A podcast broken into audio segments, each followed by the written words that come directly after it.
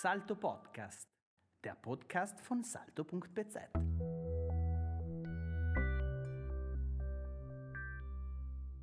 Mein Name ist Christoph Ringler.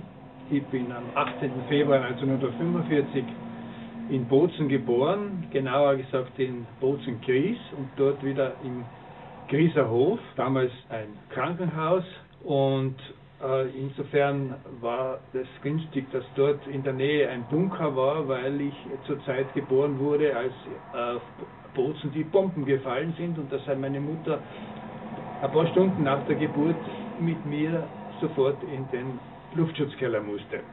Wie ist es überhaupt dazu gekommen? Meine Mutter war ja damals äh, noch nicht einmal 29 Jahre alt mein Vater war hingegen schon 52 Jahre alt, also er war ein Nordtiroler, er hatte in Innsbruck Kunstgeschichte studiert, er war vorher schon im Ersten Weltkrieg Kaiserjägeroffizier. Und er hat dann äh, begonnen in Innsbruck eine Sammlung der Handelskammer ähm, aufzubauen und daraus ist äh, das Volkskunstmuseum entstanden. Er war dann jedenfalls sehr intensiv, eine Zeit lang intensiv beschäftigt, circa zehn Jahre lang, hat dort die Stuben eingebaut und Sammlungen, äh, alle, alle Arten von Sammlungen also zusammengeholt und dann war aber nach dem Anschluss äh, war seine religiöse Einstellung den Herrn ein Dorn im Auge und er wurde von seinem Posten als Leiter des Tiroler Volkskunstmuseums entlassen, weil er sich geweigert hatte, religiöse Kunst aus den Schaukästen zu entfernen, speziell zum Beispiel die Weihnachtskrippen. Er hat also kurzzeitig einen anderen äh, Leiter sozusagen äh, vor die Nase gesetzt bekommen und dann ist eine frühere Mitarbeiterin von ihm, äh, eine Trachtenspezialistin, als Leiterin des äh, Museums eingesetzt worden. Mir sind diese Dinge nur sehr lückenhaft oder sagen wir mal so sehr sporadisch zur Kenntnis gebracht worden, weil als junger Mensch äh, interessiert einem eigentlich nicht unbedingt jetzt, was die Eltern da alles erlebt haben, mit wem sie gestritten haben und was es für Schwierigkeiten da gegeben hat. Diese Dinge sind erst sehr, sehr viel später überhaupt einmal interessant geworden. Jetzt noch zu meiner Mutter. Wie kommt es, dass sie also da als ehemalige Angehörige des Deutschen Reiches da in Südtirol landet?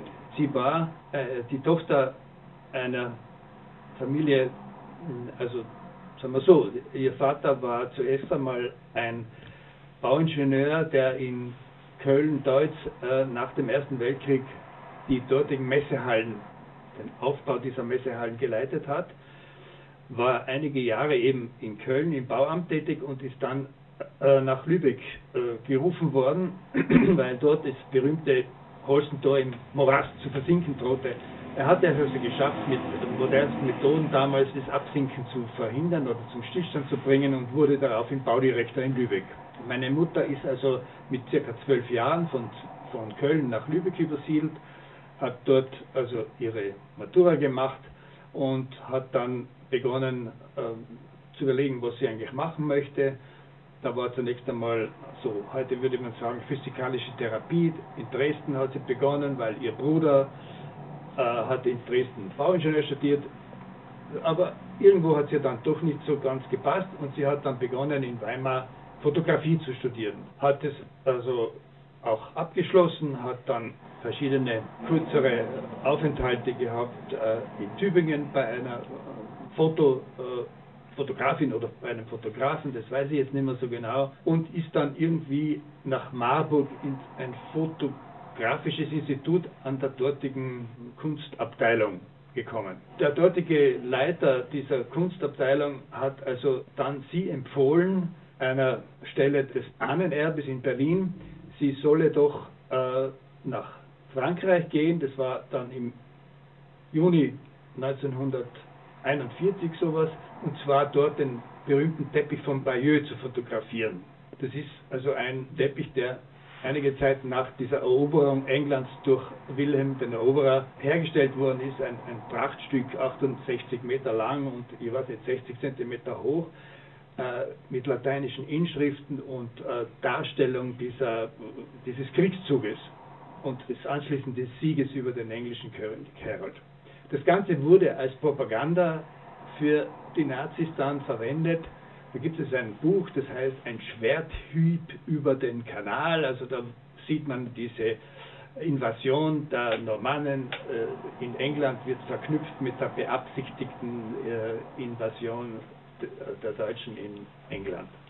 Diese fotografische Arbeit dort in Bayeux war offenbar sehr zur Zufriedenheit ihrer Auftraggeber, sodass man sie dann empfohlen hat, nach Südtirol zu gehen, weil in Südtirol wartete ja eine große Aufgabe aufgrund des Hitler-Mussolini-Abkommens, wobei ich mich jetzt äh, entschuldigen muss, dass meine historischen Kenntnisse nicht so perfekt und nicht so exakt sind, dass es mir natürlich passieren kann, dass ich jetzt das eine oder andere durcheinander bringe, Jahreszahlen verwechsle etc.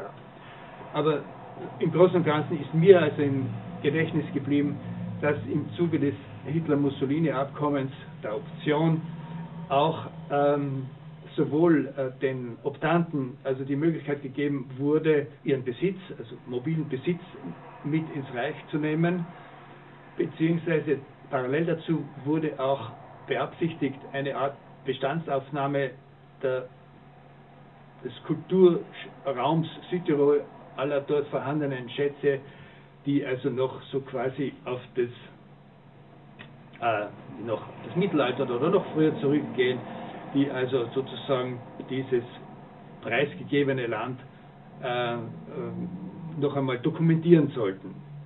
Äh, also Fachleute wissen da viel besser, was alles da aufgenommen wurde. Mir ist nur Erinnerung, äh, Volkslied, äh, Archive, also äh, was immer sich man vorstellen kann. Das sind jetzt einige Namen, die mir noch sogar aus der Kindheit in Erinnerung sind. Der, äh, dieser Professor Hutter, Historiker, Universitätsprofessor in Innsbruck. Dann ist mir Dr. Karl Maria Mayer als Museumsdirektor in Bozen noch ein Begriff.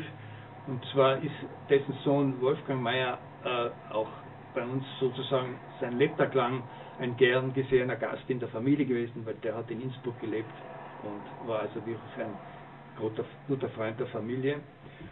Dann hat es also gegeben einen, äh, einen gewissen Dr. Lutherotti, es hat gegeben äh, einen äh, Hugo Arzwanger, das war ein berühmter, äh, oder sagen wir damals äh, anscheinend guter Fotograf, der in ähnlicher Weise gewirkt hat wie meine Mutter.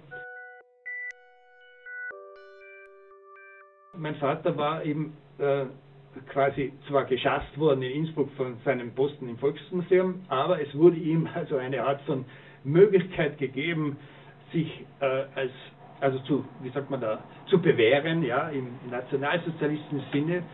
Aber so ganz war man sich da nicht sicher, weil er war ja eigentlich deswegen ähm, geholt worden nach Südtirol, weil er durch, also sehr gut mit Pfarrern, äh, überhaupt Vertretern der Kirche umgehen konnte, mit denen reden konnte, äh, denen also sozusagen ähm, äh, oder die bitten konnte, äh, die, die Pforten zu öffnen, Zugänge zu, äh, zu Kirchenschätzen, zu Altären, zu, äh, ja, wie gesagt, Kunst, Kunst im kirchlichen Raum überhaupt zugänglich zu machen. Das heißt, äh, die ähm, Ansuchen an, weiß ich, das fürstbischöfliche Amt in Brixen oder auch in Trient um Zutrittsmöglichkeiten zu den Archiven, zu äh, Schatzkammern etc. Man hat ihn also da gleich nach Südtirol geholt und in diese Abteilung 5 der Kulturkommission, sprich Kunst, äh, gesetzt und als als Leiter dieser Abteilung eingesetzt und die junge Ursula Uland, also diese, meine Mutter war damals nach, äh, war sie nach sechs Monate, monatiger Ehe schon Witwe geworden. Die junge Frau ist also ihm als Fotografin zugeteilt worden. Meine Mutter war in Wien im März 1900 42, weil sie sollte dort aus dem vorhandenen Material des österreichischen Bildarchivs, äh, irgendwo am Graben war das, äh, sollte sie die Platten sichten oder auch die vorhandenen Abzüge sichten, was vom, im Thema Südtirol schon vorhanden ist, damit man nicht doppelt Arbeit macht. Das heißt, damit man nicht also jetzt da mühselige Aufstiege zu äh, Burgen, äh, Ansitzen, Kirchen, Klöstern macht, wenn eh schon Fotos vorhanden sind. Das hat sie also gemacht und hätte dann eigentlich auch noch für Kärnten das, diese Arbeit machen sollen, dort in Wien, waren es ein paar Wochen. Und der dortige Denkmalpfleger, Professor Frodel, hat dann gesagt, nein, nein, das hat, das hat Zeit, Sie sollen nach Südtirol gehen. Und hat sie quasi weitergereicht äh, äh nach Südtirol äh, und sie hat also dann dort, äh, da gibt es die Verträge im Deutschen Bundesarchiv, habe ich mir diese ganzen Unterlagen einmal zukommen lassen, die Arbeitsverträge, was sie für Bedingungen hatte, also sie sollte die gleichen Bezüge bekommen wie damals für diesen Teppich von Bayeux etc. Und das, das also heute fast nicht mehr verständliche ist, dass sie auch Fahrrad, also alle möglichen Ersatzteile sich ausbedungen hatte oder sie hatte natürlich auch eine genaue Vorstellung, welche äh, fotografischen Geräte sie alle benötigt, welche äh, Fotopapiere äh, und so weiter. Und dann war noch die Frage, ob sie dann einen Träger bekommt, weil damals hatte man die wichtigsten äh, Aufnahmen noch auf großen Glasplatten gemacht und dann äh, war so ein Rucksack gleich mal 30 äh, Kilo schwer, wenn man da den Rucksack voller Glasplatten hatte, um also da die Fotos zu machen. Diese Sache mit den Bildern aus den Offizien ist ja mehr oder weniger aus dem heiteren Himmel auf äh, meinen Vater zugekommen denn äh, da hat sogar, es gibt also da Briefe äh, von dem Wolfram Sievers, man soll also das beschleunigt jetzt zu beenden, die Aufnahme äh, des Landes, diese kunsttopografische Aufnahme sind, das ist eigentlich erledigt und man wollte das jetzt abschließen. Und ich sage jetzt einmal so, die beteiligten Personen haben wahrscheinlich doch lieber in Südtirol gearbeitet, als sich da an der Front verheißen zu lassen und haben interessant natürlich auch neue Aufgabengebiete gefunden oder ihre Aufgabe äh, in einen größeren Zusammenhang gestellt oder als, äh, als wichtige wissenschaftliche Arbeit für, die, für diese Dokumentation der Kultur des Landes darzustellen. Und so irgendwie ist es also auch gekommen, dass die Arbeit beim Ahnenerbe doch zumindest als finanzieller Auftraggeber zu Ende war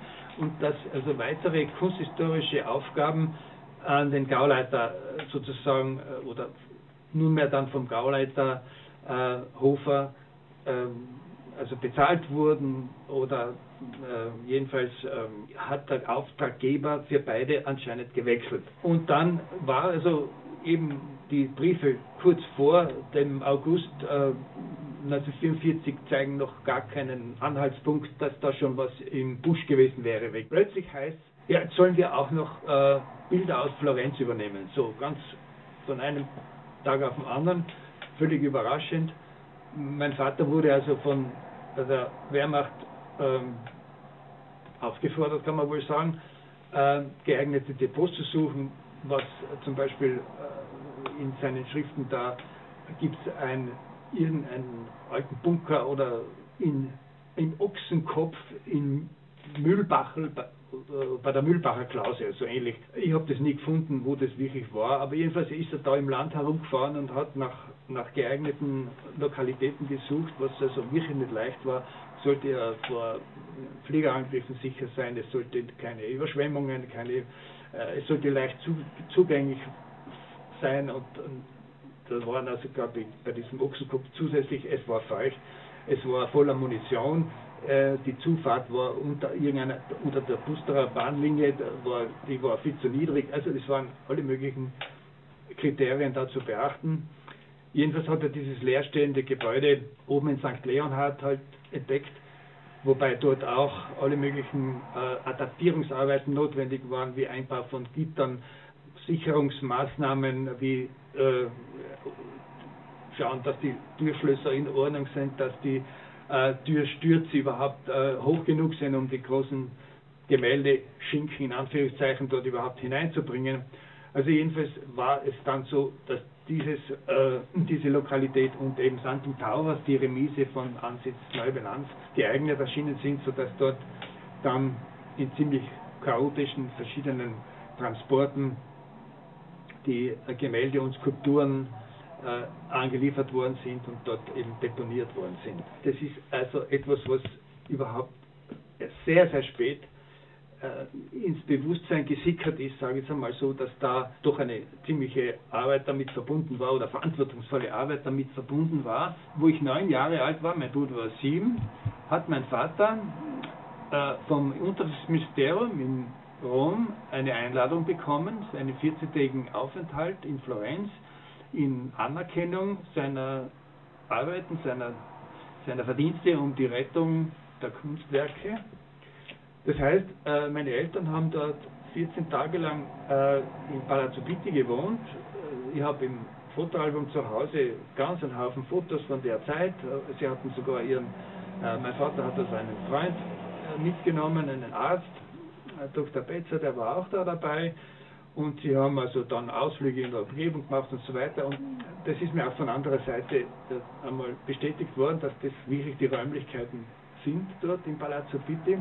Nur haben wir, mein Bruder und ich, keinerlei Beleg mehr dafür von dieser Einladung. Also es gibt also keine schriftlichen Unterlagen. Salto Podcast, der Podcast von salto.bz.